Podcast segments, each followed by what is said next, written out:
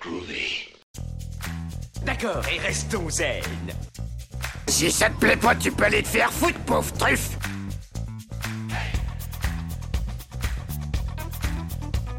Je vous emmerde. Je rentre à ma maison. Tu me prends le cœur Ça, c'est un couteau. Tu peux lui faire bobo. Tu aimes les films sur les gladiateurs?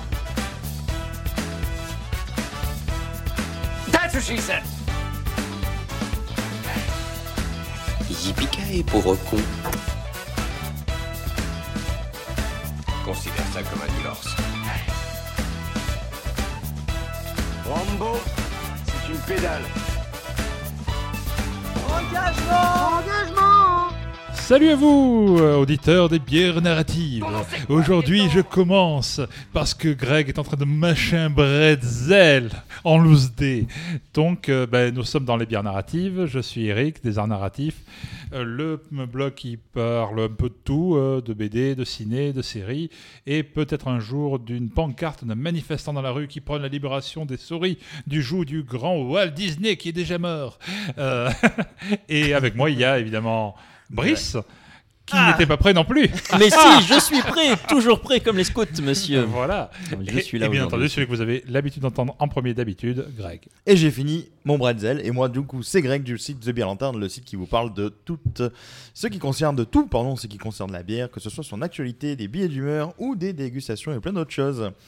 Alors aujourd'hui, donc dans ce nouvel épisode, on va les diriger donc au niveau bière sur une petite black IPA de la brasserie, de la brasserie pardon, J'ai eu très peur quand sur une petite blague. Quoi, Une petite black IPA. pas- N'est-ce pas? Une petite black IPA de la brasserie Noiseless euh, située à Antibes. Euh, c'est une brasserie qu'on a eu l'occasion de découvrir au Marseille Beer Festival, en tout cas pour ma part, en juin 2021. Et euh, bah écoutez, là, on a fait quelques IPA hein, euh, jusqu'à présent, mais on n'avait jamais noirci euh, le liquide au niveau des IPA. Oui, ça, me fait peur. Il me fait Et, peur. euh, donc promis, on vous fera quand même quelques, quelques stouts. On a des stouts en tout, en tout. Oh là, je suis fatigué. On a des stouts en stock, excusez-moi. Et je C'est comme la ça- coque en stock, mais ça c'était c'est Tintin. Hein, et je, je sais qu'il y en a parmi nos auditeurs qui ne supportent pas que je dise stout au lieu de stout. Mais je les emmerde, donc du coup je vais dire stout et on va commencer comme ça. Euh, mais voilà, donc c'est une belle petite canette de 50 centilitres euh, avec un très joli design où- sur, le- sur laquelle vous allez voir plein plein de petits Stormtroopers en oui, fait. Il y a beaucoup de Stormtroopers, dis-moi. Et du coup voilà, avec tous ces Stormtroopers, Eric, euh, qu'est-ce qu'on va prendre comme art narratif aujourd'hui? Alors, en voyant cette canette, je l'ai vue au premier abord de loin. Il y avait beaucoup de Stormtroopers. Et ça m'a fait penser, bah, évidemment, à la trilogie Star Wars. La, la- la seule la vraie, hein, la seule la vraie, la- l'ancienne quoi. Il y en a qu'une. hein, il y en a qu'une qui existe. j'ai jamais vu autre chose. euh, Voilà. Ils ont fait une série, mais c'est tout, je crois. Voilà. Euh, Le Noël des Ewoks. J'aurais pu parler de la prélogie, ce truc bizarre qui n'existe pas, mais dont on est quand même obligé de parler parce Ah. qu'il y a beaucoup de mèmes sur Internet. Le truc sur fond vert dégueulasse là oui, est- ouais. ouais, mais bon, on est tous d'a- d'accord que Jar Jar Binks c'est un monstrueux site, donc euh, on va passer à autre chose. C'est vrai. Euh, alors, il y a un truc plus récemment, la postlogie Star Wars? Alors, euh, on peut parler très longtemps sur un soap opéra où le fils de la sœur et la petite fille du papy jouent à la chasse au trésor sans trouver Philippe de Dieu le veut, hein, de chasse au trésor, pour ça. ceux qui s'en souviennent. À Mon dieu, que c'était. Euh, on peut parler, tu parles de série, de la série The Mandalorian. Le seul, un des rares trucs Star Wars que moi j'avais bien aimé d'ailleurs. Euh, moi, j'ai bien aimé aussi le film Rogue One.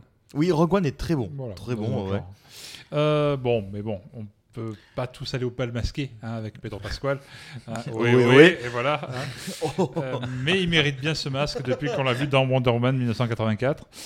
Euh, Il y avait les comics Star Wars par Dark Horse il y a quelques temps. Bah oui, Euh, oui, les oui. droits viennent de rebasculer chez Marvel, euh, ben, je crois le mois dernier, un truc comme ça, où il y a peu de temps. J'aimais bien ces comics, ils forment un univers étendu, cohérent, avec des nouveaux héros, de nouveaux personnages, ou- et pas Mhm. forcément que du Luke, du Dark Vador, du... Bon, ben, c'est passé chez Marvel hein, depuis, donc euh, c'est mort. On pourrait parler de ces, ces comics de chez Marvel, mais je ne les ai pas lus, donc euh, on va pas faire croire que je l'ai fait. Donc, ils sont peut-être très bien hein, en vrai, hein, mais On non, non, hein. voilà. Et il y avait les dessins animés aussi, Star Wars. J'ai vu passer ça sur Disney+, mais Oui, euh. bon, j'ai pas 12 milliards d'heures à consacrer à Non, tout et ça. puis, donc, puis on est euh, des adultes, on regarde pas les dessins animés nous. euh. C'est vrai que je regarde Scrubs plutôt. c'est ce vrai. non, toi tu as regardé les Animaniacs il y a pas longtemps. C'est pas faux. Et moi je regardais des dessins animés aussi. Bon, bah, bref. Mais bon, Euh, et après j'ai regardé un peu mieux ta canette.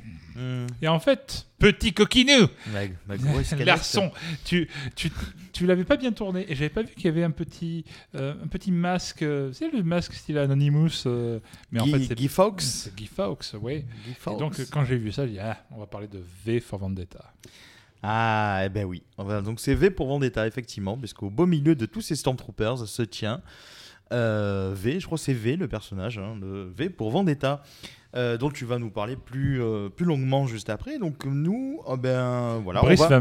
Brice va m'aider ce coup-ci. Brice va t'aider. Parce que bon, hein, j'en ai marre de bosser, hein, donc euh, C'est clair. hein. Oui, oui, je les vacances. Moi, Promis. je... Moi, il y a personne qui m'aide, je vais me faire foutre. Voilà.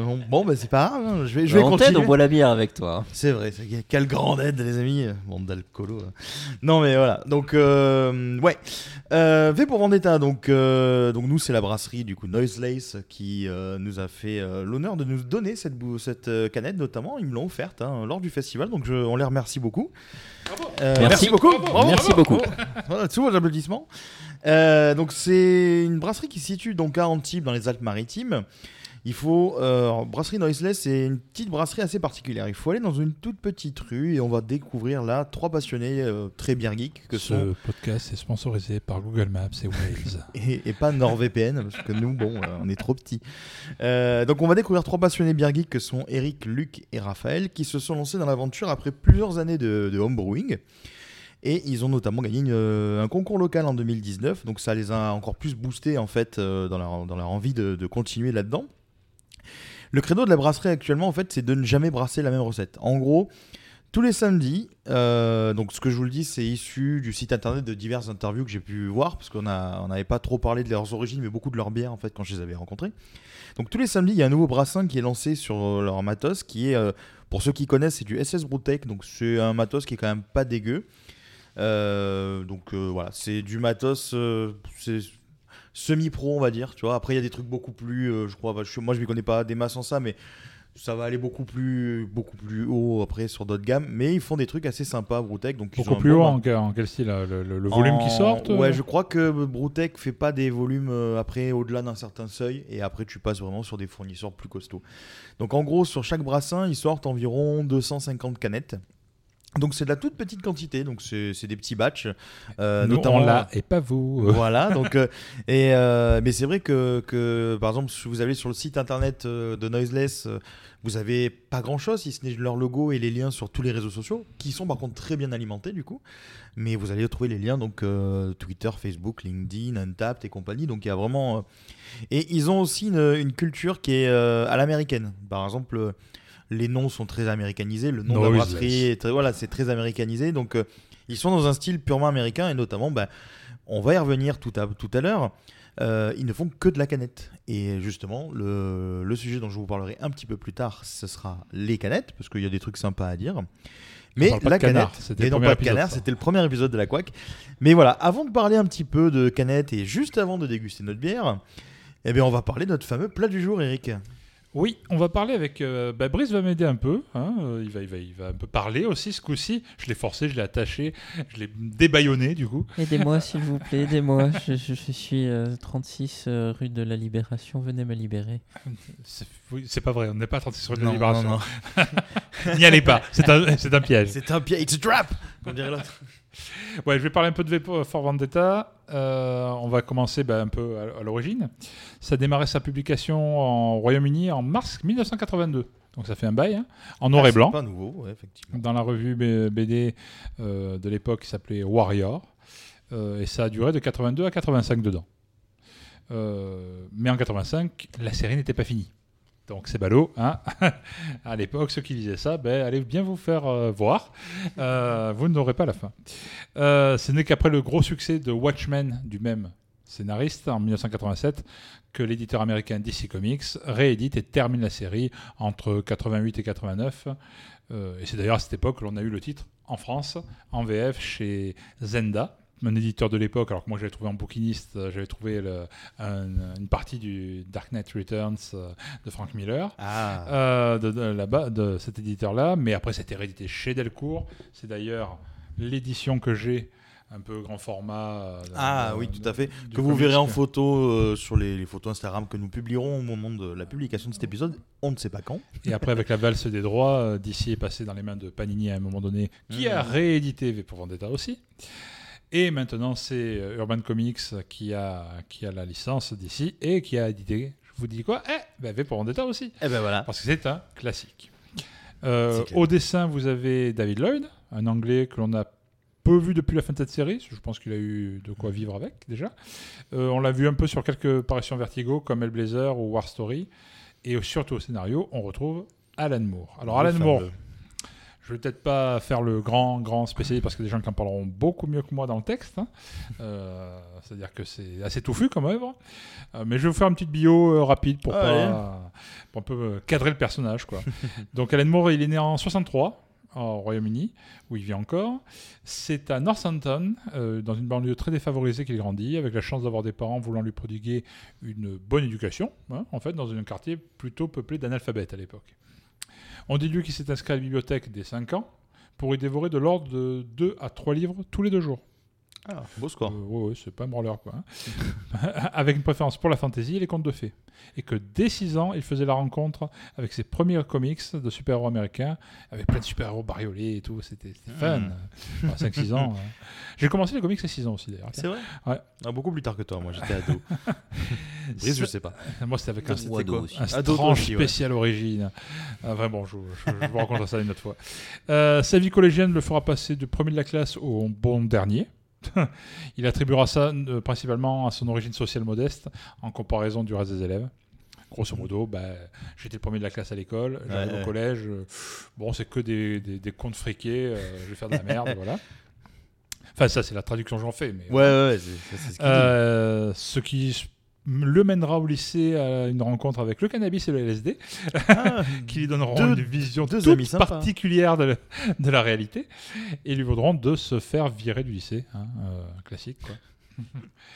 Euh, je passerai sur des essais de publication en à l'adolescence et au petit boulot qu'il a dû enchaîner Mhm. pour arriver au début de sa carrière dans la BD.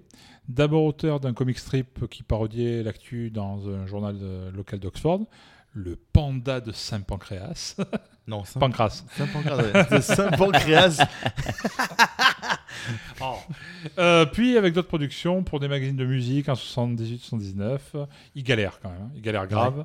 Et sa situation financière avec sa femme et sa fille à peine nées est plus que précaire. Et là je passe la balle à mon compère Brice pour qu'il Et puisse... donc nous arrivons au début des années 80, les meilleures années du monde quand même. Mais hein. totalement, ça me Ah, manque voilà. les années 80. Début des années 80, 80, oui, je, je n'ai pas de parole pour la chanson. Un pas les doigts.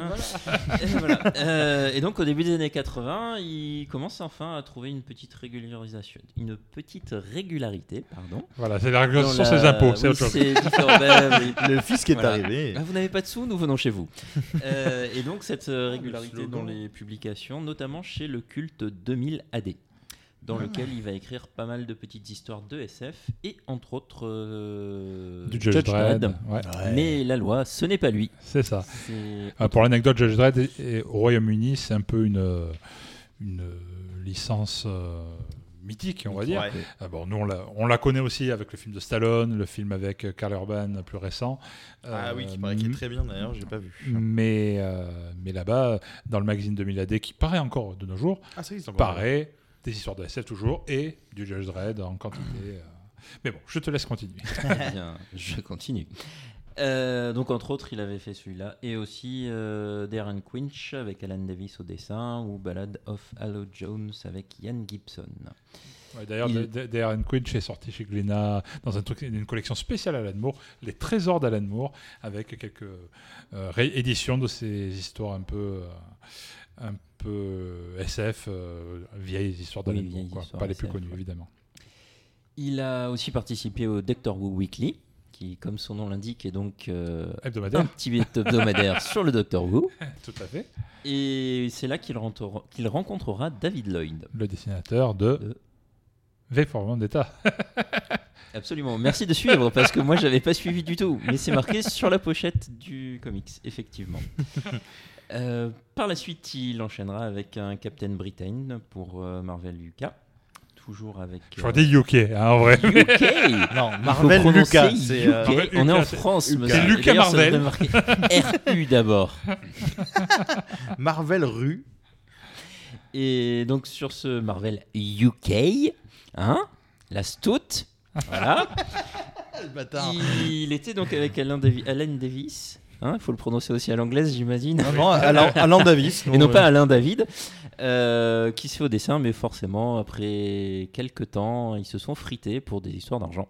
Ça se passe toujours comme ça. Et c'est vérité avec Marvel. Un grand comic, un grand classique. En 1982, il, est- il a la joie d'être papa pour une deuxième fois. Je sais pas s'il était content, mais bon, il Euh, est pas pour oh, une deuxième fois. C'est ce qu'on dit en général, hein, mais c'est un mensonge, je n'y croyais pas. Et donc il lance euh, sa propre anthologie de bande dessinée qu'il appellera Warrior, où il fera paraître Marvelman ou Miracleman. Pour des raisons de droit.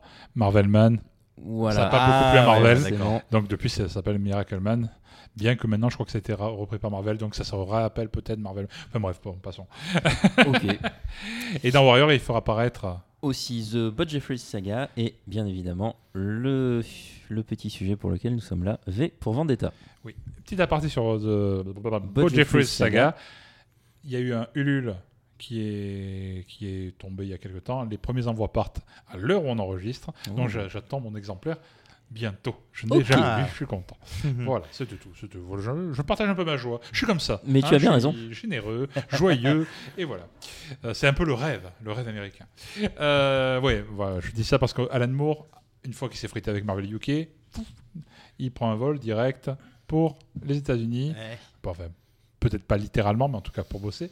Pour DC Comics, il a été remarqué par Len Wayne, un éditeur à l'époque de chez DC Comics, qui est seulement le co-créateur de Wolverine, hein, de base. Ah, comment ça, Stanley n'a pas tout créé tout seul? Eh non, ça, Stanley a créé les anciens, anciens, anciens. Ouais. Les, les Spider-Man, les Fantastic Four, Ouais, ouais. les premiers X-Men. Ah oui. Mais quand il y a eu les nouveaux X-Men, c'est-à-dire euh, non pas Cyclope, Jean Grey, Iceberg, etc., mais euh, Wolverine. Euh, Ah, d'accord, c'est venu après, euh, Wolverine. Storm, etc. C'est une deuxième itération des X-Men, celle qui a eu le plus gros succès. Et le co-créateur de cette nouvelle mouture, c'est Len Wayne, qui euh, a repéré Alan Moore après coup. Donc il a fait deux bonnes choses dans sa vie, à minima. Euh, il lui confie comme ballon d'essai la série Swamp Thing en 1983. Et Alan Moore le transformera en un magnifique titre horrifique et fantastique qui sera le premier à s'affranchir du fameux cachet de la Comics Code Authority. Qu'est-ce que c'est la Comics Code Authority Mais qu'est-ce que donc c'est donc, euh, Qu'est-ce que c'est professeur, mon, euh, mon bon Jamy, qu'est-ce que c'est bah, C'était tout simplement la censure à l'époque. À un moment donné, les illustrés pervertissaient les, les jeunes bambins américains. Et donc on brûlait des comics parce que c'était que de l'horreur, des choses pas bonnes pour leur euh, éducation. Et donc c'était... Putain, on a TikTok maintenant. ouais. voilà, c'est un peu ça. C'était institué à un moment donné euh, une sorte de censure et de comité de censure qui a posé sur tous les comics qui sortaient un petit euh, tampon, enfin qui ressemblait à une sorte de timbre, euh, le logo, et qui disait c'est approuvé, donc les jeunes bambins peuvent lire ça. D'accord. Et donc notamment les gros comme Marvel et DC, ben, respectaient scrupuleusement Ouais, ouais. d'avoir des titres. euh, C'est pour ça que c'est euh, assez édulcoré. pour euh. pouvoir être, être vendu à l'époque. Et bah, ben, en 83, quel est le premier comics qui euh, s'affranchit de ça et qui n'a plus ce, ce label je- tout va bien? Eh ben non, ben, c'est évidemment Swamp Thing de Alan Moore. D'accord. euh, voilà, déjà une première passe d'armes pour Alan Moore. Il enchaînera ensuite avec quelques histoires complètes, comme par exemple Batman the Killing Joke. Ah, c'est lui? Euh, Batman the Killing Joke, ou notamment le. Ah, je vous spoil ou je vous spoil pas? Qu'est-ce qui se passe dans The Killing Joke? Vous savez, Vous savez C'est pas? Robin qui meurt Non, ça c'est Death in the Family. c'est- Spoiler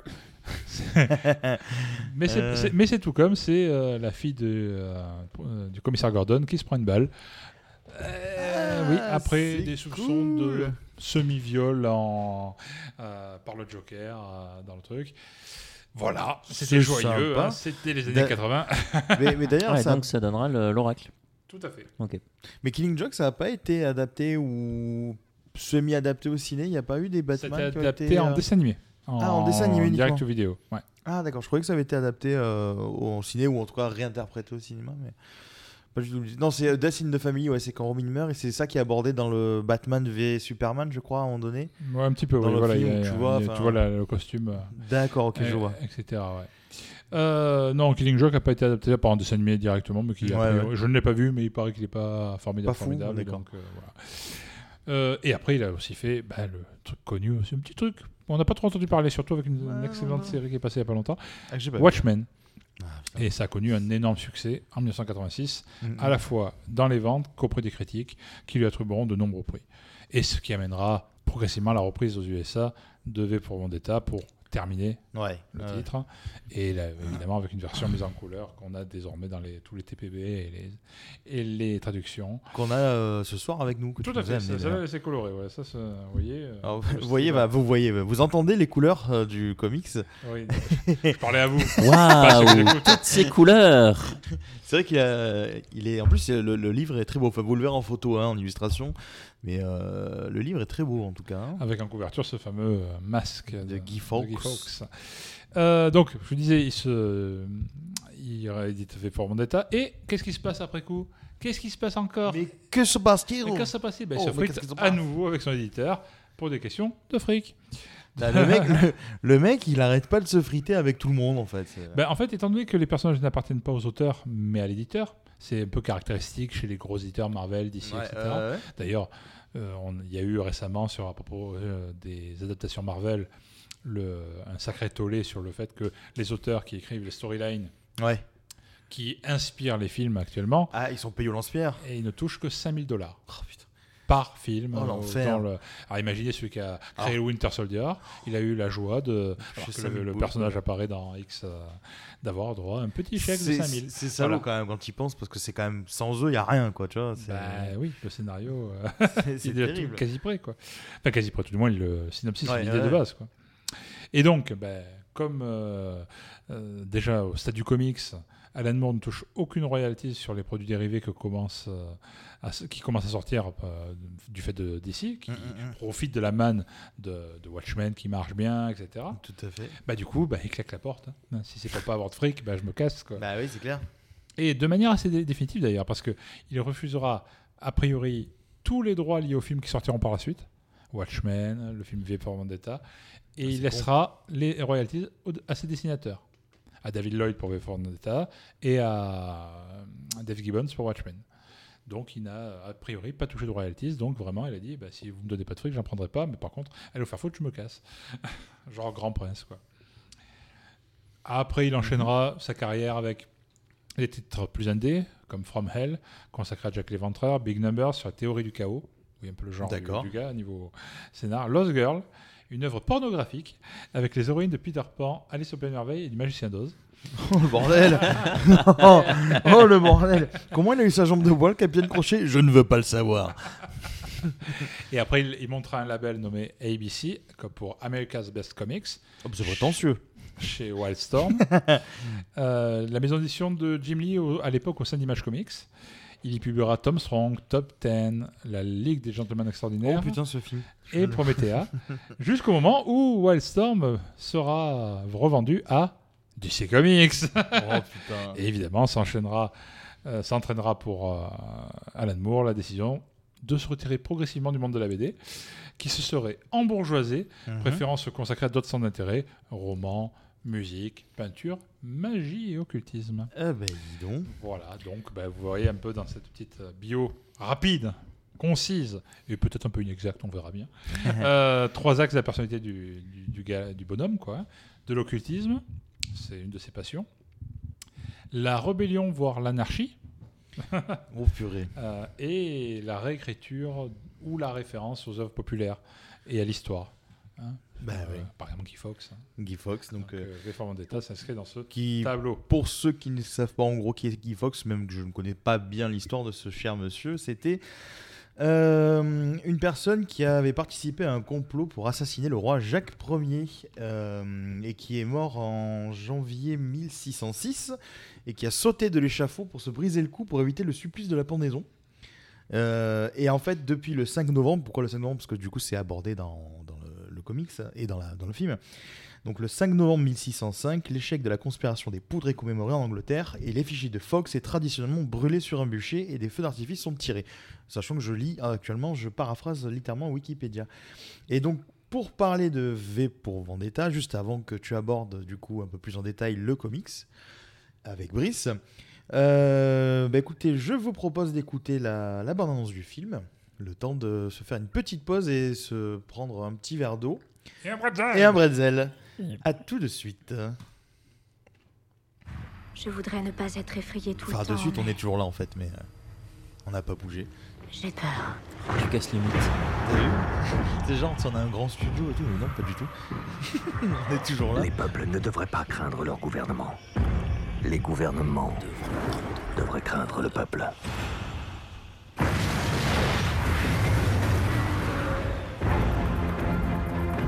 Version française qui va sortir avec Christian Clavier, c'est des gilets jaunes. de couvre-feu sera poursuivi sans clémence et sans faire d'exception.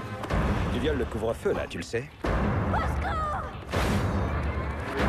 Refeu.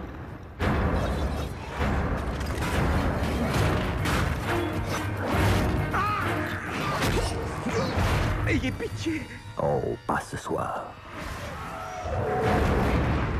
Qui êtes-vous? Je suis Batman. Messieurs, je veux que ce terroriste Et non pas soit Pac-Man. retrouvé, Et je veux qu'il comprenne vraiment ce que le mot terreur signifie. Nous suivons plusieurs pistes. Ses parents se sont fait arrêter quand elle avait 12 ans. C'est comme si ces sacs noirs avaient effacé à jamais mes parents de ma vie. Il vous reste une chance. Vous devez nous révéler l'endroit où se trouve le dénommé V.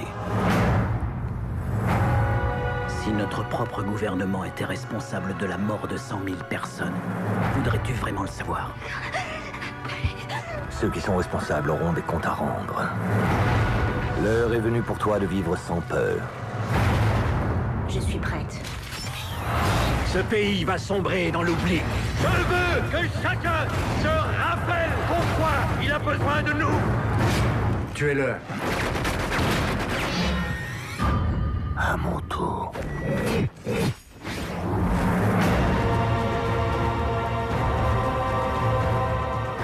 J'ai eu soudain l'impression que tous les événements étaient liés. Nous suivons tous le même chemin. Est-ce que nous sommes prêts?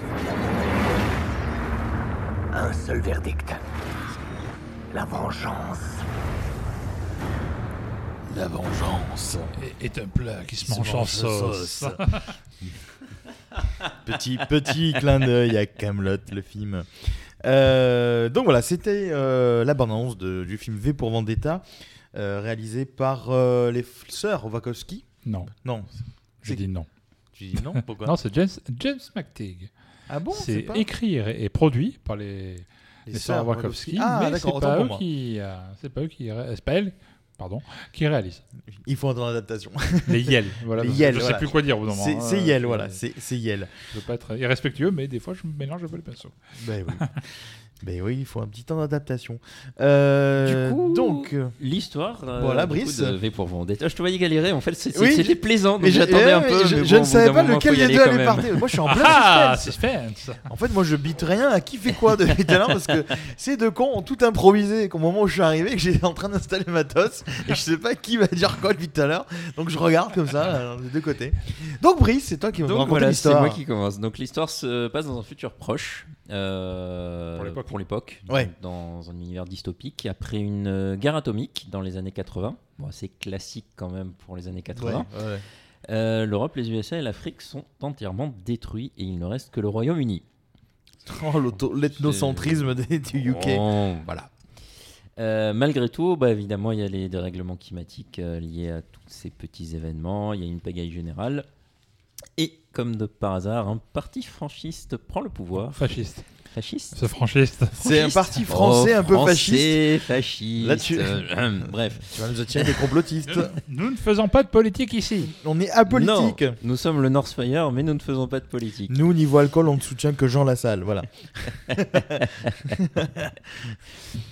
Et donc ce parti fasciste s'appelle le Northfire et s'emploie, comme tout bon parti fasciste, à de l'épuration et une dictature sans pitié. Ah, Sinon, c'est pas drôle.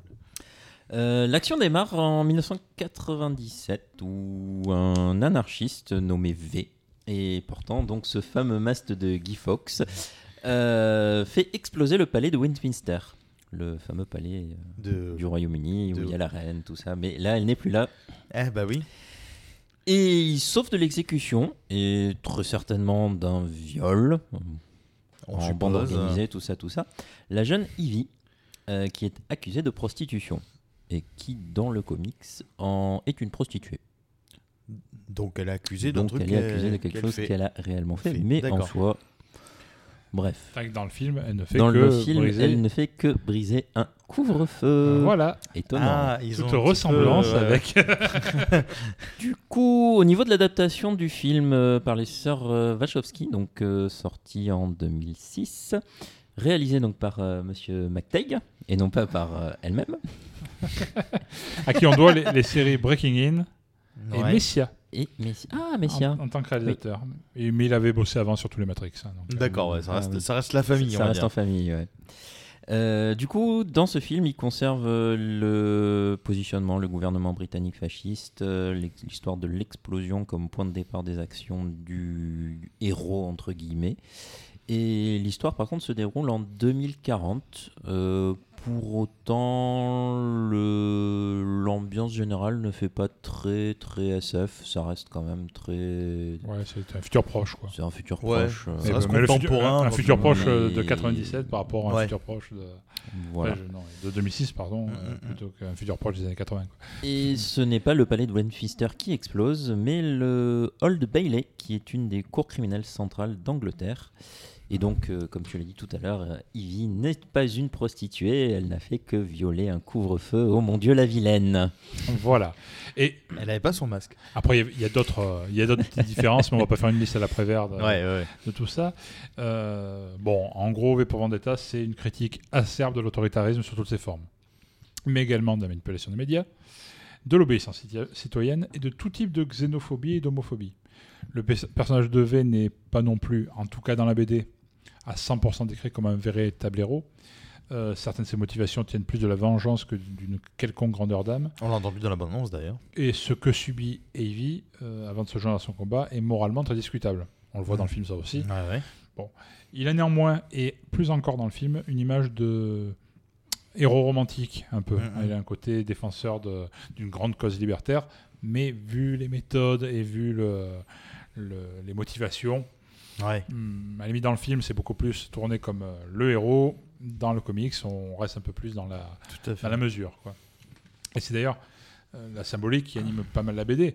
Euh, J'aime beaucoup le résumé que fait le dessinateur euh, de, ce- de celle du fameux masque réemployé de nos jours pour de nouvelles causes via les outils numériques comme Anonymous et surtout son fameux sourire. D'un côté, il n'y a rien de plus effrayant que de, vous- de voir quelqu'un vous tuer tout en souriant. De l'autre, un sourire est par définition une marque d'optimisme. Donc cette, euh, cette citation, ça, ça fait bien... Ouais. Enfin, ça résume bien le, le propos global du comics, parce que quand on finit de lire euh, V pour Vendetta, Ouais. alors déjà c'est touffu, hein, c'est du Alan Moore, euh, je vous laisserai lire son roman- dernier roman en date qui fait à peu près beaucoup de pages. Euh, je crois que les, les bottins de mon enfance étaient plus, moins, moins épais que ça. Donc c'est déjà touffu en texte. euh, et c'est aussi un, un, un pamphlet difficile à, à décrire, à expliquer. Tant on, on hésite entre le, le côté liberté Ouais, positive de ça et enfin libération, le côté un peu révolutionnaire, quoi, anarchiste, et le côté, bah oui, mais pour faire ça, il emploie des méthodes pas terribles. Il, euh, euh, c'est un peu un terroriste, hein, donc. euh, voilà, donc ce double- cette double lecture est assez, est assez intrigante Ouais. et très intéressante en fait. Et après, pareil, dans la symbolique, vous retrouverez, bon, certes V, mais V, c'est aussi le chiffre 5. Euh, Mm. c'est le nom, donc le 5, c'est aussi le nom du héros. C'est le nombre de factions qui composent l'organisation totalitaire Northfire. Et il y en a plein d'autres encore. Vous le voyez apparaître plein de fois dans le comics, le chiffre 5. Il y a beaucoup de jeux euh, de sous-texte Ouais, ouais, euh, quand on se plonge dans les comics d'Alan Moore, et celui-là en fait partie. Alors, je ne peux pas m'empêcher de souligner l'évident message politique que souhaite faire passer dans les années 80 Alan Moore, sur le fait qu'une démocratie peut très facilement basculer dans le totalitarisme. en pleine année de Thatcher, le message avait déjà un évident parti pris très euh, 1984 Ouais, de ouais, ouais. George Orwell. Mais attention de ne pas se méprendre. À l'inverse du film faisant de V une sorte de héros, le comic book et par là même Alan Moore ne cautionnant en rien les actes terroristes de V. Et s'appuie D'accord. plutôt sur l'ambiguïté d'un projet révolutionnaire ayant recours à la violence. Et Hmm. surtout sans réelle distinction sur la cible par moment. Il peut y avoir des morts dans une, bagarre, dans une guerre. Et euh, dans ce cas-là, ça en fait partie aussi. Euh, D'ailleurs, le scénariste a re- publiquement regretté l'usage du fameux masque de Guy Fawkes pour tout type de groupuscule, de l'anarchiste de gauche comme du complotiste de droite. Et à l'heure où l'on enregistre ce podcast et où de nombreuses questions se posent sur manipulation, privation de liberté, etc., etc., complotisme en tout genre, euh, j'invite chacun à lire le bouquin pour réfléchir sur la question et à s'écart- à s'écarter du complotisme systématique ou de l'obéissance tout aussi aveugle, et en n'oubliant jamais que la liberté des uns s'arrête là où commence celle des autres. Je paraphrase un peu un article, un article d'un truc un peu ancien qui s'appelle Les déclarations des droits de l'homme et du citoyen. Ah bah dis donc, euh, bah, c'était un bon résumé de, de, de ce film, de ce film et de ce comics. Vous avez, vous avez pas lu le comics vous? Non, moi j'ai vu le film, mais je n'ai pas lu le comics. Le film que j'ai euh, que j'ai bien aimé. Donc euh, c'est vrai qu'on n'a pas cité le cast euh, rapidement. Il y a Ah oui. Alan Hurt, c'est ça non Euh, Il y a- non, c'est John Hurt. John Hurt, qui excuse-moi. fait le Ça fait mal de dictateur. s'appeler Alan. Alan. Mais surtout qu'Alan, si tu enlèves, si tu enlèves des lettres, ça peut faire mal. Euh, si tu Euh, les lettres. Mais Hugo euh, Weaving qui fait le V. V, Hugo son Weaving. euh, Et Nathalie Portman, Et qui joue. Portman qui joue Evie. Qui- ouais. Hugo Weaving, pour ceux qui, à qui ça ne dit rien, c'est euh, l'agent Smith dans Matrix. Tout Ou à fait. euh, Wachowski, du coup. Et ouais. Ou euh, Elrond. Elrond, voilà, je Ouais. cherchais l'autre dans Le Seigneur des Anneaux, qui est un acteur qu'on on le voit plus trop. Enfin, Oh, si- tu l'as vu dans Avengers Endgame. Euh, ah, mais, euh, mais non, c'est pas lui. Ah non, c'est pas lui dans C'est pas lui. Mais oui, c'est Crâne Rouge dans, Ouais. dans Captain America, Ouais, ouais, effectivement. Euh, mais ouais, c'est euh, c'est un film. V pour Vendetta, c'est un film qui a eu un- quand même un gros succès.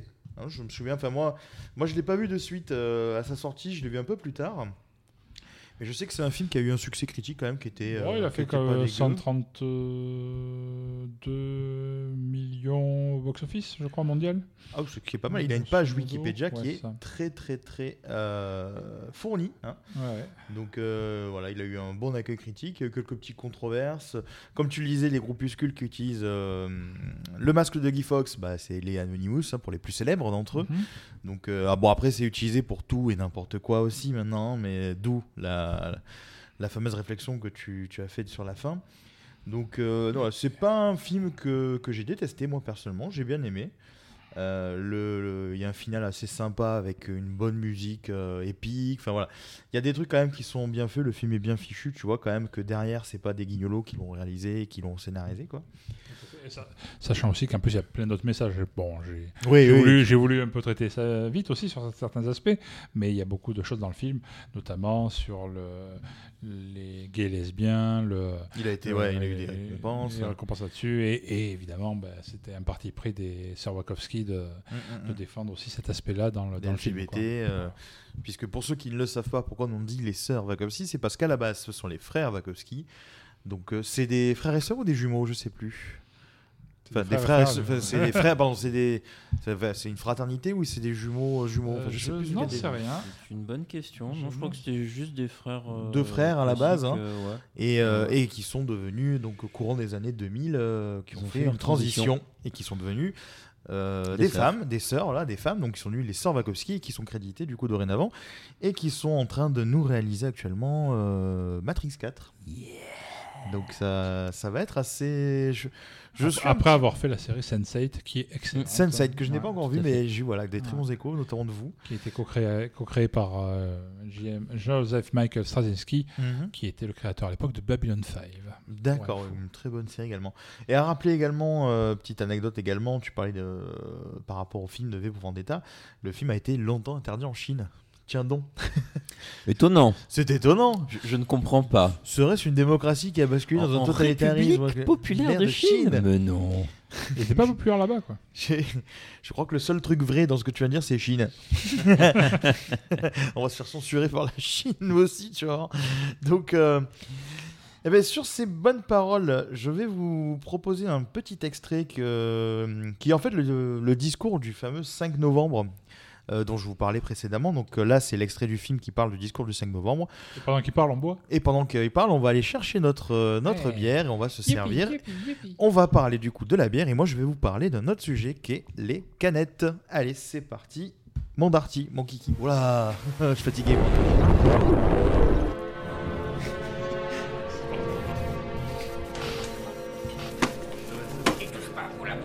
Papa, pourquoi elle est noire la télé?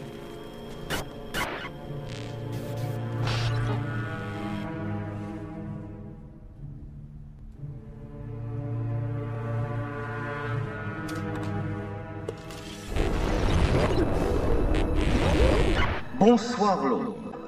Permettez-moi tout d'abord de vous présenter mes excuses. Il est sur l'émetteur d'urgence. J'aime, comme beaucoup d'entre vous, le confort du train-train quotidien, le sentiment de sécurité et la tranquillité que procure ce qui est familier et répétitif. Bon Dieu. Je les apprécie comme tout un chacun. Mais dans cet esprit de commémoration qui prévoit que les événements importants du passé, habituellement associés à la mort d'un individu ou à la fin de quelque horrible bataille sanguinaire, soient célébrés par de sympathiques congés, j'ai pensé que nous pourrions célébrer ce 5 novembre, jour hélas oublié, en consacrant un court instant de notre vie quotidienne à nous asseoir et à bavarder un peu. Il existe bien sûr des personnes qui ne veulent pas que nous parlions. Laissez-moi, laissez-moi réfléchir. Je soupçonne qu'en ce moment même des ordres sont aboyés dans des téléphones et que des hommes armés vont bientôt se mettre en route. Le chancelier Settler. Merde Pourquoi? Parce que même si on peut substituer la matraque à la conversation, les mots conserveront toujours leur pouvoir. Les mots sont le support de la compréhension et pour ceux qui les écouteront, l'énonciation de la vérité. Et la vérité, c'est que quelque chose va très mal dans ce pays, n'est-ce pas? C'est vous qui l'avez conçu, vous la vouliez indéréglable. Vous m'avez dit toutes les télés de Londres. Cruauté et injustice, intolérance et oppression.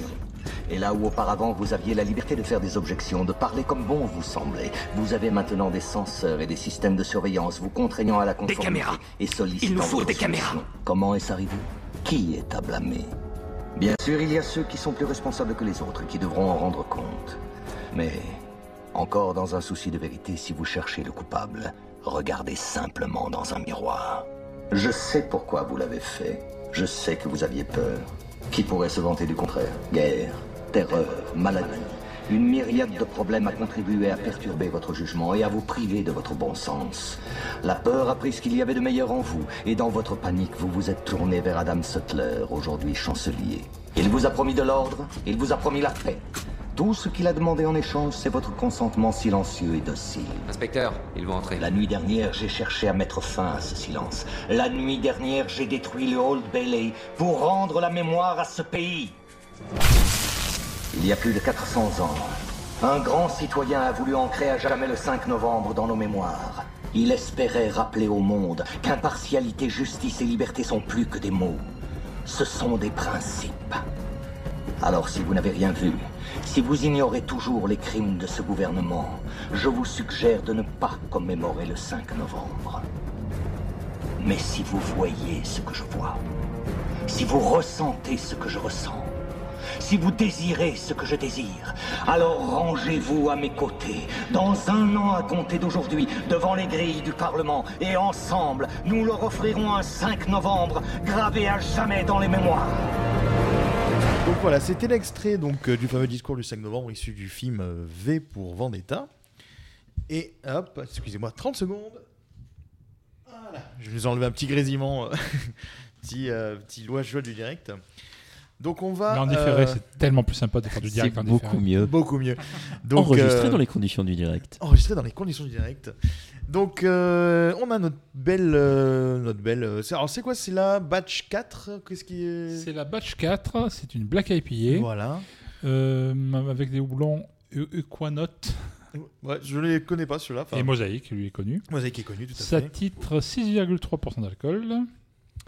Un, télé, télé, télé, un IBU de 68 et un EBC, je ne sais pas ce que c'est, de 74. Alors, le BC, c'est. euh, on en parlera plus longuement dans, dans un autre podcast, en sujet brassicole, mais en gros, pour te situer, le BC, euh, si je ne dis pas d'erreur, c'est l'unité de mesure de la couleur en fait de, Ah, de ta bière. C'est ouais. en fonction en fait du malt. Tu as des. euh, justement.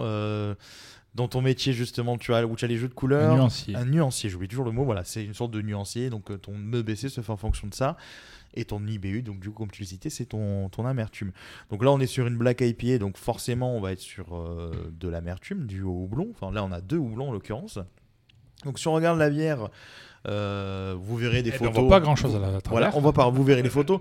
On voit pas grand chose à travers. C'est alors c'est noir sans être totalement noir. Tu as vu, il y a, des- il y a un peu C'est des marronasse, Voilà, c'est marronasse. c'est le, le père du crasse. J'allais dire fait- caramel, mais marronasse, ça marche aussi. Moi, j'ai des fois terreux un peu, tu vois. C'est, euh, on dirait un peu la, la charboulade de du père du crasse. C'est Antonin, mon Antonin, fils. mon fils. Ferme chaque pot. Alors, on n'est pas bien là, sous, sous les oliviers, les cigales, ça part en couille. Un podcast de spécialistes bière. Ouais, moi, je suis pas zytologue. hein. Il y en a qui ont des diplômes. J'ai dit spécialiste bière, j'ai pas dit Moi, zytologue. je ne parle que de bière. Donc voilà, c'est euh, une, ouais, une, une robe voilà, qui, est, euh, qui, est, qui est assez euh, on va dire profonde, mais d'une couleur plus marron que noire. Ouais. Euh, ben, on voit qu'on n'est pas sur une stout. Euh, Il y a un peu de, un petit peu de dépôt au fond. Ouais, Alors, ouais. surtout toi, Eric, parce Bah, que toi, tu as eu la fin de la canette. fin, ouais. La mousse, elle est, euh, elle reste persistante parce que là, le temps qu'on serve et tout, il s'est écoulé quelques secondes et que je parle. Mais c'est une mousse qui est à peu près, je dirais, semi-épaisse, couleur un peu blanc cassé, ivoire, Mhm. Euh, texture, alors plutôt crémeuse, pas aussi crémeuse que certaines impériales, par exemple Stout, parce qu'on n'est pas sur de la Stout justement, c'est sur une Black IPA. Oui, on vient de Euh, servir en espresso, ça, voilà, ça se c'est- gueule là. voilà. En au nez, écoute, euh, on va voir, vous allez, vous allez avoir Enfin, la joie de nous, en- nous Vous entendre allez- renifler. Vous allez voir son nez. Ouh, quel bonnet Un bonnet, M. et ça Un se met sur la tête. Oh, bonnet Oh M, là là, bonnet M, très joli, très joli. On va perdre des auditeurs. c'est pas grave, bon. Pour l'honneur des jeux de mots pourris, on est là. Et on a dit que dans V pour for Vendetta, il y a des sacrifices qui sont Il y nécessaires. a- on a des dommages collatéraux, c'est nous-mêmes. Donc voilà. Euh, hop, hop là, là, le petit truc. Euh, Le petit truc au c'est une euh, télécommande. C'est une télécommande. hein. Donc ouais, au, au nez, ouais, c'est. bon, tu sens quand même qu'il y a du houblon. hein. C'est euh, c'est houblonné hein, quand même au nez. Le, le, Mm. Oui, c'est houble au nez. C'est houblonné. C'est. J'en peux plus de. J'en peux plus. J'en peux plus. Ça va être ma dernière émission. Je vais tout revendre. Euh... Ah non, c'est mais dommage, c'est- elle est bonne cette bière. Elle est bonne, hein. Non, mais euh, elle est très Puis, sympa. tu, tu vas vendre des trucs que t'as pas payé, c'est nul.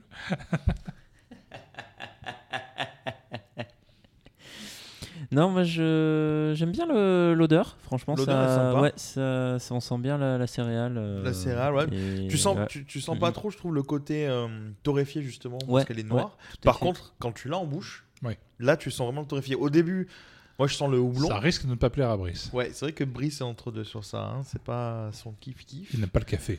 Va- Il n'est pas très café, mais là voilà, tu, Il y a un petit goût de café. tu vois, voilà, de café ouais. sur la fin. Exact. On sent quand même le café sur la, la fin de dégustation. Alors quand vous prenez une grosse gorgée, où je pense que vous le sortirez beaucoup plus le café à ce moment-là. L'amertume est liée, hein, parce que sur la fin, tu sens quand même qu'il y a l'amertume. euh, mais elle reste quand même, je trouve, euh, plutôt correcte. L'amertume, c'est pas, tu pas du hop burn. Alors pour Ouais. ceux qui ne savent pas ce que c'est le hop burn, c'est quand le houblon dans une IPA notamment euh, est trop présent en fait. Donc du coup, ça t'agresse le palais, ça t'agresse la langue. Et euh, il y a beaucoup de brasseries qui font euh, des trucs euh, très borderline sur les hop burn. Il y en a certaines euh, qui disent hein, que dans certains brassins, elles ont été obligées de rattraper des brassins parce que ça frôlait le hop burn à chaque fois ou ça partait hop burn. Euh, par exemple, tu vois, sur le quand la bière était trop était assez jeune, tu vois, donc elle a été mise en bouteille. euh, Il y a certains brasseurs qui, au bout de deux mois et demi, commencent à dire, bah tiens, là, la bière, elle commence à s'atténuer sur le hop burn.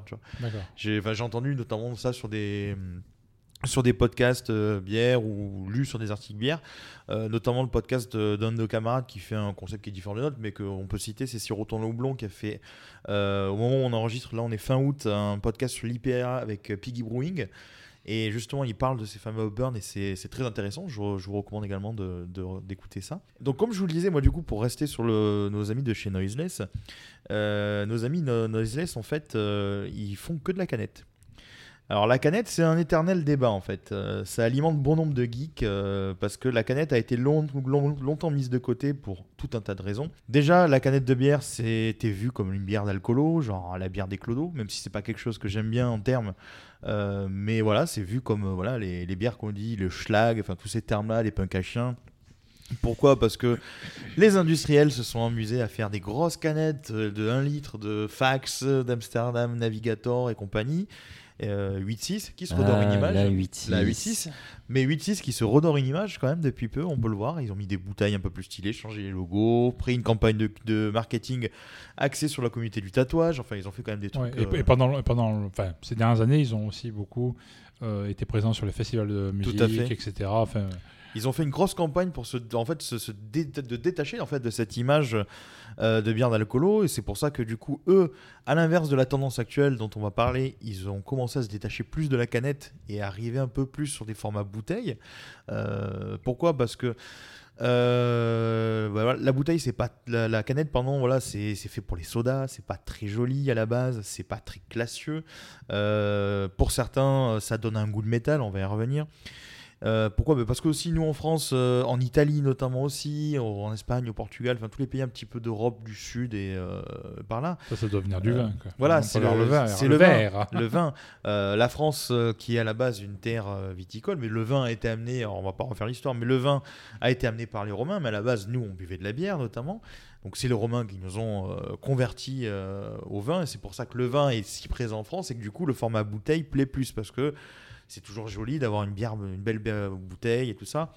Les Italiens, par exemple, font des bouteilles euh, qui sont souvent très jolies, euh, très, très tendance avec des, des petites anses, avec des bouchons de cire, etc. Aujourd'hui, la, aujourd'hui, la bouteille, donc, euh, ça reste un format qui est quand même très, très, très présent. C'est pas, il n'y a pas une dominance de la canette encore, mais petit à petit, on, je Ça pense qu'on va arriver- je pense qu'on va arriver sur du 50-50 et je vais y revenir, vous allez voir. Euh, mais pour revenir justement sur la, la canette, c'est pas quelque chose qui date euh, de d'il y a peu en fait. euh, De, enfin, c'est pas quelque chose de très récent. Ah, ben, je buvais des 8-6 il y a Mais 20 8-6 ans, hein, j'avais c'est pas la 8 ans. euh, non, la, la première bière en canette, en fait, ça date de 1935. Enfin, quand je dis première bière en canette, on va parler de Je son n'avais ancêtre. pas 8 ans, hein, je il n'avait pas 8 ans, il en avait, il, non, il avait pas 8 ans, il en avait 7. Mais euh, donc euh, la première canette, en fait, a été créée dans le New Jersey par la, j'espère que je vais le prononcer co- correctement, la Gottfried Kruger Brewing Company. Donc euh, GKBC. Voilà, on n'était pas encore sur l'alu, hein, c'était euh, genre la tin can classique, c'était les, les conserves en fait, euh, dans lesquelles on mettait euh, les légumes, les trucs comme ça, voilà, c'était les trucs, voilà, l'ancienne, et donc là, et ce- ce- cette société s'est dit, bah tiens, on va mettre de la bière dedans. Alors, c'était euh, effectivement le contenant, quand on voit les photos, euh, que je mettrai dans l'article euh, consacré à, l'émission du jour, euh, quand on voit les photos, en fait, euh, c'est un format de canette assez classique. hein. Bon, ça a l'air ancien, vintage, mais c'est classique. Sauf qu'en fait, vous n'avez pas encore le système d'ouverture. Ça, ça va venir après, je vais en parler. Euh, il, Il fallait faire l'ouvre-boîte. Non, il fallait percer deux trous, deux trous pour se servir la bière en fait. Euh, donc c'était très archaïque et c'est ce qui a donné en fait le feu vert à beaucoup de monde pour se dire tiens il va falloir qu'on innove les gars parce qu'on se fait on se fait quand même relativement chier. C'est en 59 plus tard donc euh, que Coors donc pour ceux qui connaissent pas Coors c'est euh, une C'est pas un groupe de jolies c'est filles pas- euh, c'est pas un des, groupe des années 90. pas du tout, c'est Coors qui ont fait la Coors Light et compagnie, donc c'est très connu aux États-Unis. En Europe, c'est moins, on les, on les voit moins. On voit- on- moi, je les ai connus, franchement, par le biais du cinéma et des séries télé, parce que c'était, euh, ils faisaient du bon placement de produits. C'est assez répandu dans les supermarchés. euh, Voilà, c'est assez hein. répandu. La Coors Light, c'est vraiment le truc du Super Bowl qu'on sort en pack de 24 ou de 48 bouteilles. Enfin, c'est un truc assez, euh, assez costaud. Cette fois-ci, donc, Coors va faire donc un nouveau modèle qui sera du coup cette fois-ci en aluminium, en aluminium pardon, mais l'ouverture sera toujours pas aussi facile qu'on l'a aujourd'hui.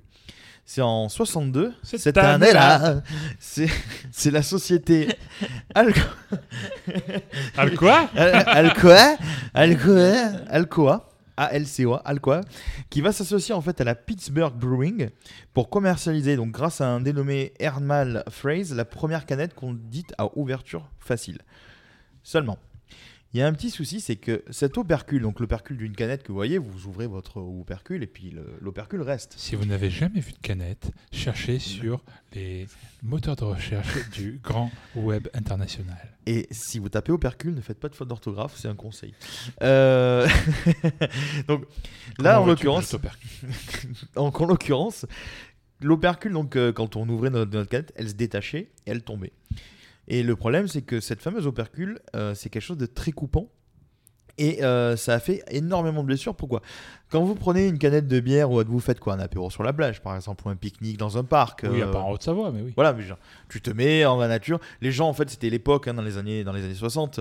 Les gens aimaient euh, aller dans la nature. C'était un truc voilà, qui était Mais plus qu'est-ce qu'ils faisaient dans la nature, les gens? Ah ben les gens Dans ils- les années 60 Ils buvaient des bières et Hmm. après je sais pas. Euh, notre Quelle podcast, notre podcast n'est pas au n'est pas pour les interdits aux mineurs, donc on pourra pas aller plus loin. Alors qu'on parle d'alcool, tu crois pas que C'est pas faux. Je, que je- maintenant que tu le dis, euh, non, non, les, les mineurs n'écoutez pas ce podcast ou vous ne- n'écoutez que les parties sur les films et les séries. Mais Je vous plains, vous devez m'écouter moi, donc. c'est clair. Ah bah moi, je suis peinard. Je vais pouvoir dire tous les mots que je veux. Là. Non, mais euh, ouais. Donc je vous disais, ça, ça va occasionner en fait des blessures. Pourquoi? Donc euh, ce, ce truc très coupant tombe par terre et comme les gens vont consommer, notamment dans les parcs, à l'extérieur, à la plage. Vous posez le pied, euh, donc pieds nus par exemple, euh, sur ça et vous vous coupez. Donc les urgences de longue avaient, alors, pardon, de longue, ça veut dire euh, tout le temps marseillais, excusez-moi. J'oublie que des fois on est, on est, on n'est pas contre marseillais. euh, Il y a des gens qui nous écoute qui ne sont pas d'ici. C'est un petit monde.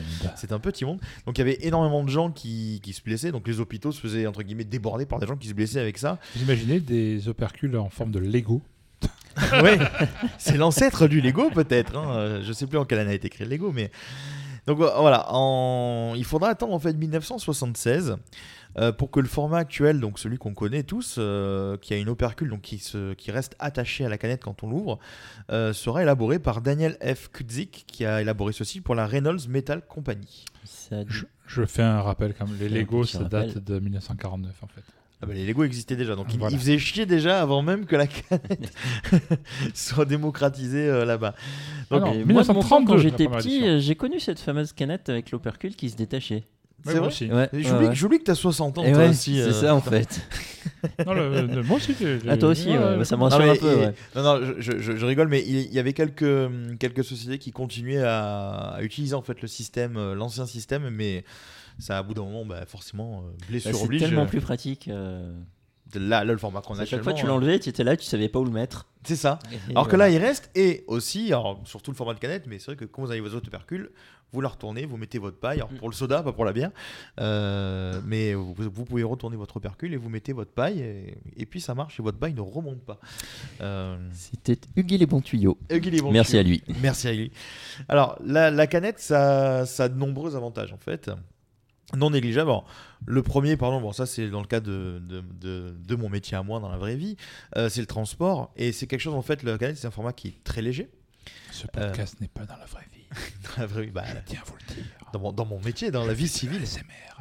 Dans la vie civile, je, je suis dans le transport, moi. Donc euh, la, canette, donc c'est léger, c'est beaucoup plus facile à transporter, c'est beaucoup plus stable aussi quand vous faites une palette de canettes en fait, hein. Euh, et c'est- plus solide parce que ben euh, s'il n'y a pas de verre, etc. Donc le volume de palette, donc le volume de bière que vous pouvez mettre sur une palette du coup est beaucoup plus important, ce qui fait que vous réduisez votre coût de transport. Le fait que le format de canette soit plus léger que le format bouteille, ben, vous avez un indice carbone un petit peu moins élevé, mais même si vous les transportez, il y en a toujours quand même, mais ça, ça réduit un petit peu votre, indi- votre indice carbone. Donc au niveau écologique, c'est pas très nég- négligeable. Ensuite, il y a l'étape du recyclage. Alors, recycler une bouteille, ça se fait évidemment, mais ça prend un temps fou. Pourquoi? Parce que toutes les bouteilles de bière que vous avez sont en général colorées en marron, exception faite d'Heineken et quelques-unes comme euh, Kolsch, je crois, euh, ou Schlock, je sais plus laquelle, non pas Kolsch, mais euh, je sais plus laquelle, une Fischer ou autre, euh, une, une brasserie euh, néerlandaise Fischer, également. c'est marron, hein. Ouais, c'est une brasserie néerlandaise qu'on voit des fois. euh, Ils ont des grosses bouteilles vertes, de couleur verte.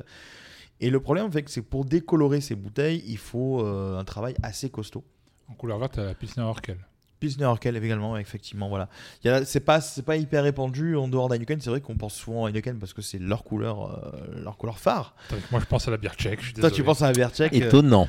étonnant. Et euh, donc, ça prend énormément de temps, en fait, à, à recycler. Ça prend énormément de temps, du coup, à décolorer. Donc, et le recyclage est pas forcément, finalement, écolo. C'est con, mais c'est vrai, hein, parce que la quantité d'eau qui peut être utilisée dans le recyclage, ben voilà, c'est pas, c'est pas génial. Donc la canette, du coup, comme c'est de l'alu, ça se recycle beaucoup plus facilement et c'est euh, c'est réutilisable à volonté en fait. C'est aussi beaucoup plus soli- solide, comme je le disais, ça permet une meilleure conservation de la bière.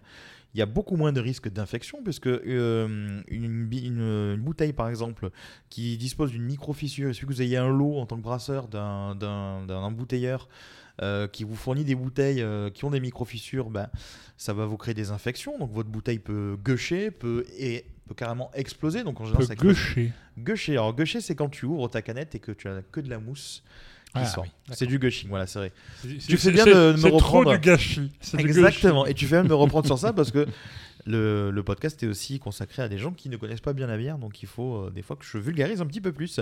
Oui, sois vulgaire. Je veux vulgariser. Insulte-nous. En allemand?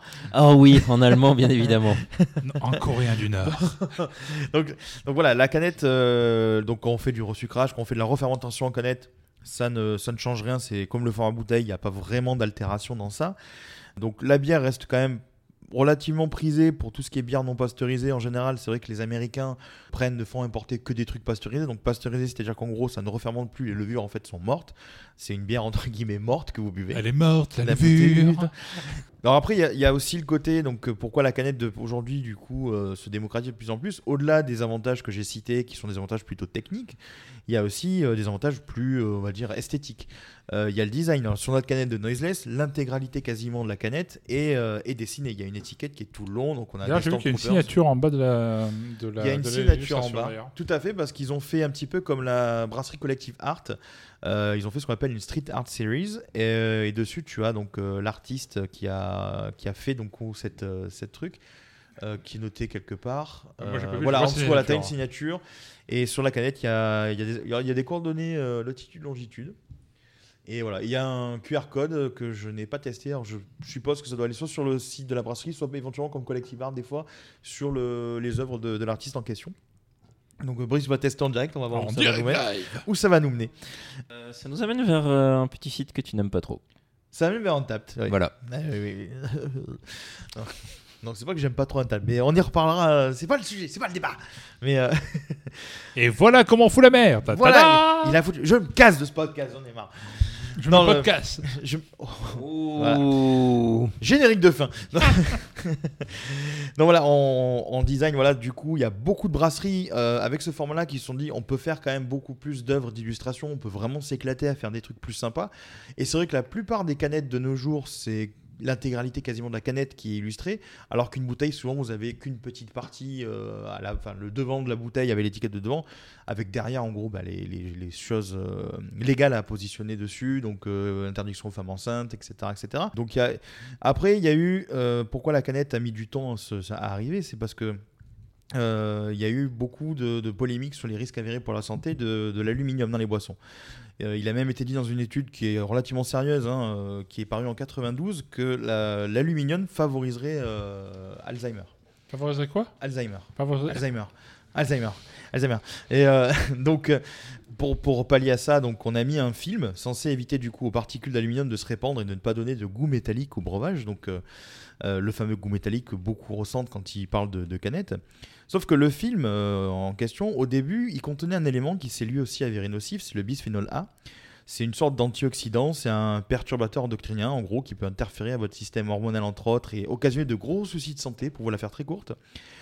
Donc depuis 2010, cet élément a été retiré chez la grande majorité des fabricants. Grande majorité parce qu'il y a eu quelques, quelques on va dire, lobbying de Coca notamment qui a voulu un petit peu traîner la patte pour pas investir dans, ça. Donc, euh, sauf que quand ça s'est su, ça avait scandale. Donc bah là, ils ont été obligés de mettre la main au portefeuille et de mettre euh, maintenant un film qui est garanti sans bisphénol A. Pour l'anecdote, quand vous, euh, allez au votre supermarché, souvent l'étiquette de caisse maintenant à l'arrière, c'est marqué garantie sans, bis- sans bisphénol A. J'ai remarqué ça notamment. Oui, exact. Donc euh, voilà. Donc ce- maintenant il y a. Ticket de caisse dans les canettes, je comprends pas. Ticket dans les canettes. Ça se boit. Ça se boit. Tout à fait. Jean-Michel euh, naïf. Donc c'est voilà, c'est un nouvel élément maintenant qui compose les canettes et qui, jusqu'à preuve du contraire pour l'instant, ne s'avère pas néfaste pour notre organisme. Donc, euh, pour terminer rapidement sur le fameux bisphénol, bis, bisphénol A, c'est dur à dire, hein, bisphénol A. Il faut savoir qu'à très faible dose, en fait, on craint rien. Mais si on suit l'étude de, non, que je citais de 80, non, l'étude faite pardon pas 92, la nouvelle faite par le docteur Karen Michaels en 2011, qui est un spécialiste en épidémiologie à Harvard, il a démontré que si l'on boit durant 5 jours euh, des soupes dans un format de canette euh, classique, le taux de bisphénol retrouvé dans les urines des, des- des candidats était 1000% supérieur à ce qu'il devrait être. Autrement dit, il était plus que temps de changer en fait ce format-là. Et donc on est arrivé à ce fameux format canette avec un film alimentaire à l'intérieur du coup qui ne donne plus en fait le goût euh, métallique. Mais, et qui ne donne plus de bisphénol A. Et qui ne donne plus de goût de bisphénol A Bravo et d'aluminium. Mais Bravo, est magnifique, mais j'adore et, euh, et donc, je parlais des bouteilles. Alors, pourquoi euh, C'est vrai qu'aujourd'hui, il y a une, beaucoup de brasseries qui commencent un petit peu à se mettre aux canettes, euh, mais qui continuent aussi à faire de la bouteille. Alors, pourquoi? Parce que des bières comme les IPA, les Black IPA, comme celles qu'on déguste aujourd'hui en canette, euh, c'est beaucoup plus euh, sympa le format canette pour plein de raisons que j'ai citées.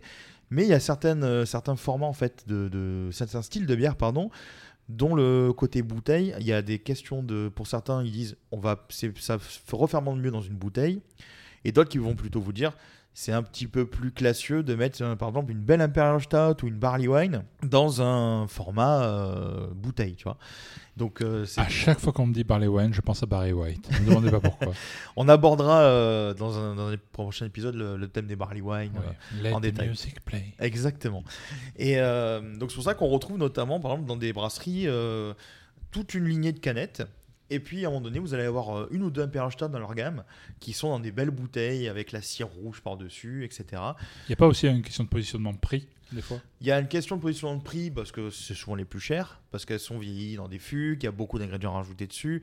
Euh, Certains- bah, à chaque fois, je vois ces, ces bouteilles justement très travaillées et L'air avec, brewing, et avec ces, ouais. choses vieillies, etc. Je trouve qu'il y a une certaine analogie avec le vin, le Tout fait à fait. vieillir, etc. Tout à fait. Et du coup, le format bouteille me semble euh, aussi un argument de vente. Enfin, un argument de vente. Je m'entends un argument de crédibilité. de Mais pas, pas tous les pays euh, démocratisent la canette encore, parce que si tu regardes le- l'Angleterre, les États-Unis, c'est canette euh, quasiment partout. Ouais. Même les brasseries ont une gamme canette et ont une gamme bouteille, parce qu'il y en a certains, ils sont petit en transition entre les deux pour, euh, pour certains clients. Quand tu vas dans un liquor store aux États-Unis, enfin en Californie en tout cas, euh, tu trouves principalement des alignements de canettes. euh, Tout à fait. pareil, j'avais fait ça aussi au Canada, pareil. Mais- la, mais- la bouteille, c'est, on va dire, aux États-Unis, c'est plutôt 40, enfin 35-40% Mm, mm. et plutôt 60%. de- Mais, mais dis, pour l'anecdote, donc pour ceux qui nous écoutent, Brice, Eric et moi sommes partis aux États-Unis ensemble il y, a, il y a de ça quelques années maintenant. Euh, moi, je me souviens que quand on était c'était il y a 5 ans, moi, je me souviens que quand on était, on était partis, j'ai toutes les bouteilles que j'avais ramenées euh, des États-Unis et également deux ans avant du Canada. Euh, C'était que des bouteilles, justement. Il n'y avait quasiment pas de canettes et c'est vraiment. euh, quelques temps après notre, euh, notre retour en France, en fait, que la canette aux États-Unis a commencé à prendre une ampleur assez, assez phénoménale parce qu'aujourd'hui, il y a quasiment que de la canette aux States. hein, C'est un format. Mais tu vois, je te disais, en, je vous disais, en France, on est un peu entre deux. Il y a de. Alors, les brasseries commencent par la bouteille parce que du coup, je pense qu'il y a une question de coût aussi pour eux, d'investissement pour euh, euh, le format canette. Il faut que tu achètes une encanteuse. L'étiquetage, l'étiquetage n'est pas le même. Quand tu débutes, en fait, euh, les bouteilles, tu les achètes, ça coûte pas très cher non plus. L'étiquetage, en général, il colle par exemple avec du lait, des trucs comme ça. Donc, c'est un coût de revient au niveau de l'étiquetage qui est moins onéreux. Des étiquettes que tu fais de manière très artisanale. Que là, tu vois, sur une canette. Euh, le- les étiquettes sont beaucoup plus larges. Oui, l'impression plus de est pas la même, euh, Voilà. Il y a certaines canettes qui ont, euh, alors, certaines bouteilles aussi, mais c'est beaucoup les canettes euh, qui ont, tu sais, un- une texture qui va être des fois euh, un petit peu rugueuse par moment. Euh, notamment une canette que j'ai chez moi où genre c'est une Reflet Series je sais plus quelle brasserie où quand tu, tu touches en fait le reflet de, de l'eau c'est euh, c'est rugueux et au dessus c'est plus lisse tu vois donc il y a des petites choses que le- les gars s'amusent à faire euh, euh, de cette brasserie sur ça J'ai déjà vu sur des canettes les étiquettes, euh, ré- enfin pas réversibles, mais euh, imprimées de côtés aussi. Oui, c'est vrai, donc, tout à euh, fait. je sais plus quelle brasserie faisait ça, mais. Et, et- et donc du coup, c'est ça qui fait que le, le- le format bouteille persiste encore un petit peu en France, parce que voilà. Mais euh, les brasseries artisanales qui commencent petit à petit en fait à gagner en- du terrain, euh, gagner en fait en, en notoriété, donc en vente et avoir des volumes de vente et du chiffre d'affaires, petit à petit en fait elles basculent sur une gamme canette parce qu'elles investissent dans la canette et du coup font euh, également le- les fameuses réductions de coûts dont, on a parlé. Et puis une canette, ça se range quand même plus facilement dans un frigo l'air de rien qu'une bouteille long neck classique parce que elles ont pas toutes parce qu'on dirait pas comme ça elles ont pas toutes les mêmes tailles et des fois à certains centimètres près du, du, du, go- du col et du, du cou en fait de la bouteille ça passe pas dans votre porte de frigo Certes, mais en m'y connaissant en frigo, mine de rien, chacun sa spécialité. Exactement. euh, les, les canettes n'ont pas toutes la même hauteur non plus. hein. Donc quand tu poses ta canette, non pas dans la contreporte, mais sur tes clayettes dans ton frigo, si tu as mal réglé tes clayettes, eh ben, tu peut-être, rentreront peut-être pas les, les, les canettes de 50 ou de... parce que tu vois ouais, tu as des canettes de 33 25, c'est beaucoup plus rare. Ouais, 33, 25, 40, c'est plus les sodas. 44, 44, c'est ça. les Britanniques. Devenu format 50. Après, au-delà, c'est quasiment euh, inexistant, si ce n'est les, les fameuses euh, Utis, bières euh, euh. Euh, voilà, il y a quasiment que qui font ça. Et donc, euh, bien, Et je vais passer une petite info aussi que j'ai cherchée mais je ne la retrouve pas. Euh, D'une photo prise dans les magasins d'État en Suède où ils euh, vantent les. Enfin, ils vantent, entre guillemets. Euh, Les... la pollution générée par la fabrication des packs en fait donc soit les canettes les bouteilles et Ah, les packs en carton et en fait la bouteille pollue plus que la canette Tout à fait. donc à euh, c'est peut-être aussi une des explications Il y a une question, de- euh, je histoire de ouais. décarboner ton entreprise avec les taxes qu'il y a en ce Totalement. moment. Peut-être qu'il y a des. Peut-être, Mm. après, je sais pas en France, mais peut-être que si tu passes un format canette, peut-être qu'il y a des subventions écologiques ou. Ça, j'en sais rien, donc ce sera euh, au brasseur qui nous écoute éventuellement de nous le préciser. hein. tout à fait Donc, euh, donc voilà. Euh, nous, sur Marseille, euh, pour l'instant, sur, sur Marseille, il y a quasiment personne qui fait de la canette, je crois pas. Bah, Kagan Khan. Kagan Khan. Kagan Can. Oui, mais Kagan Can, c'est un format Oui. différent parce que Ouais. lui, il a une encanteuse ma- euh, enfin, semi-automatique, euh, mais il ne vend que chez lui sur place. Donc, Il euh, s'appelle là? Ah oui, il a donné un nom à ça. C'est- Non, c'est l'étiquette de la marque. C'est la marque et. euh, Ah oui, sais plus ce que c'est. ça avait, ça avait un, nom, euh, un, nom, un nom marrant. Mais, ça euh, faisait coin coin Je sais plus, il y avait un truc. euh, bah oui, je je sais crois que ça si avait un truc de canard. C'était lié à un truc de canard, ouais, tout à fait. Donc voilà, euh, Kagan Khan, dont on reparlera dans, dans, une, autre, dans une autre émission. Euh, voilà, donc avant de, de conclure euh, tout ça, je, Oui, moi, parce que c'est nouveau. question. On va conclure. Et oui, Ah. Parce qu'on va conclure maintenant. Pourquoi? Euh, on- je, vais, je vais laisser Eric du coup juste avant, avant- juste après pour vous l'expliquer. Donc, mais juste avant, j'avais une petite question ouverte. Euh, pour vous, est-ce que vous avez un format de préférence, les amis? Est-ce que c'est canette, bière, euh, bouteille ou, ou les deux? Vous avez une- Est-ce qu'il y a un truc vous qui vous euh, Est-ce que tu préfères ton père ou ta mère? C'est dur, hein, comme question, mais moi, moi, j'ai pas de préférence. Euh, exemple. bah, moi, au final, je trouve que les canettes, c'est assez sympa parce que du coup, bah, voilà, on le voit avec ce- celle-là, il y a, il y a quand même un petit peu de recherche et un peu plus de travail, je trouve, au niveau des étiquettes Ouais. que ce qu'on peut trouver sur les, sur les bouteilles. Même s'il y a quand même. euh, Il y en a certains qui font des efforts sur les étiquettes, mais là, Oui, c'est vrai que c'est du vrai. coup, comme ils englobent l'intégralité de la canette, ça fait un plus bel objet, je trouve. Je suis d'accord avec toi. Ouais, c'est vrai. C'est vrai. Toi, Oui, parce que et- sinon les, les bouteilles en général sont assez euh, formatées en termes de, design, de logo. Enfin, l'étiquette est euh, en général ronde autour du, du corps vraiment de la, Ouais, ouais, de la bouteille. Des fois, il y a des originalités. J'ai eu euh, à la fois au niveau, comme tu disais tout à l'heure, sur les bouchons, les trucs comme ça. J'ai vu les, les bières de la brasserie italienne très douée. Oui. Ah, 3-2, quoi. en, bon, en bon français. Un bon français.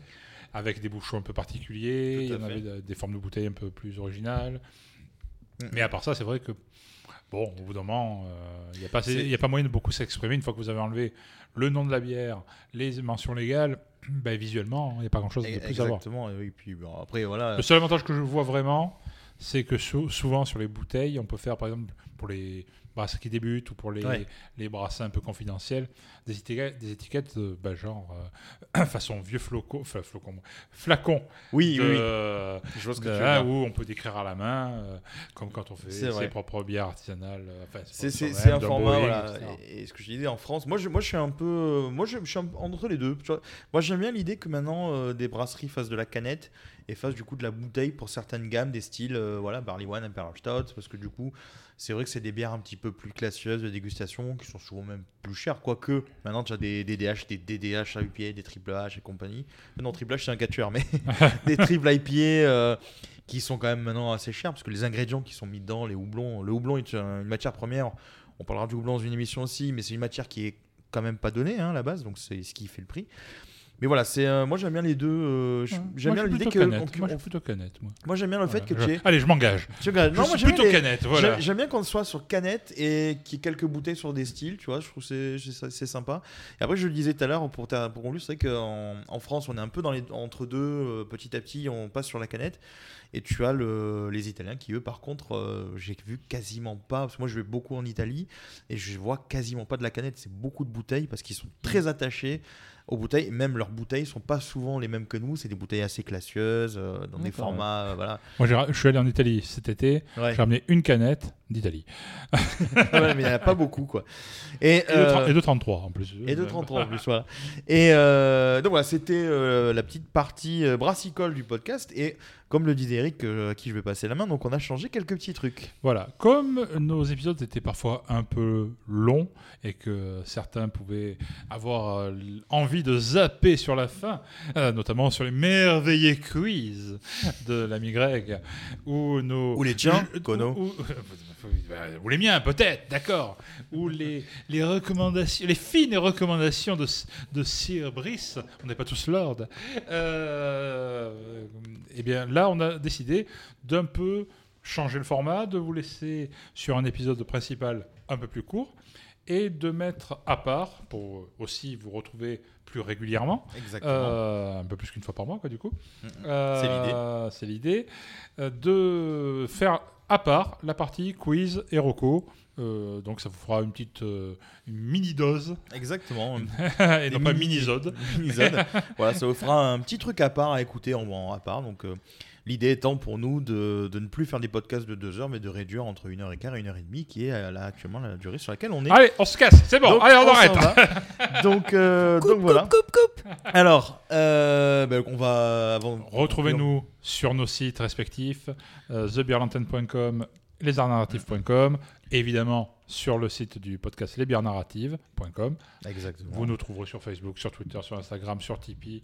Euh, et si vous voulez, vous Et avez une, LinkedIn. une- une appli de, de, de podcast ou si vous allez sur euh, je sais pas quoi, votez pour nous. Oui, Voilà. nous sommes, les- nous sommes là pour faire du positivisme. C'est politique. On est- l'avait dit. C'est ça. On est un Bon, peu allez, partout. on se casse ou pas On va y aller, on va y aller. Non, on est un peu partout et euh, on est depuis peu sur euh, PodCloud et sur euh, Tumult, qui est une nouvelle application que, que je vous conseille, que j'ai testée.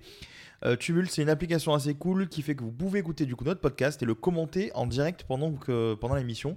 C'est que nous, pendant que pendant que vous écoutez le podcast, si vous avez des commentaires à faire pendant l'écoute, on peut les voir en fait sur euh, le Oui, timing et les on- écouter. voilà, ils peuvent, euh, C'est le on- principe du chat YouTube. Voilà, c'est le principe du chat YouTube mais pour les podcasts. Donc en Et- différé. C'est le direct en différé. Exactement, mais Ah, les, les gens peuvent interagir sur ça, donc c'est depuis peu. On s'est mis sur Tumult également, en plus de tous les autres, Spotify, Google Podcast, Apple, etc. etc. Donc euh, merci de nous avoir euh, suivis, merci Nounours, merci Brice.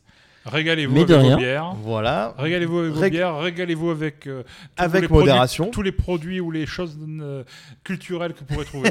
Euh, allez, Voilà. voir- allez dans un musée. hein.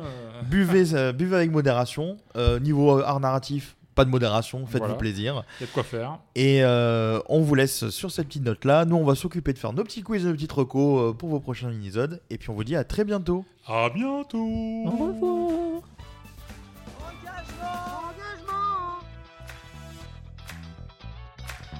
Ton nom c'est quoi, piéton?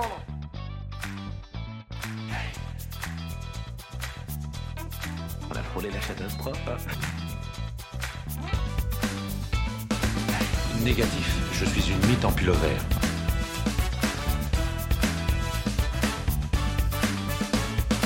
Eh, moi aussi, je te pisse au cul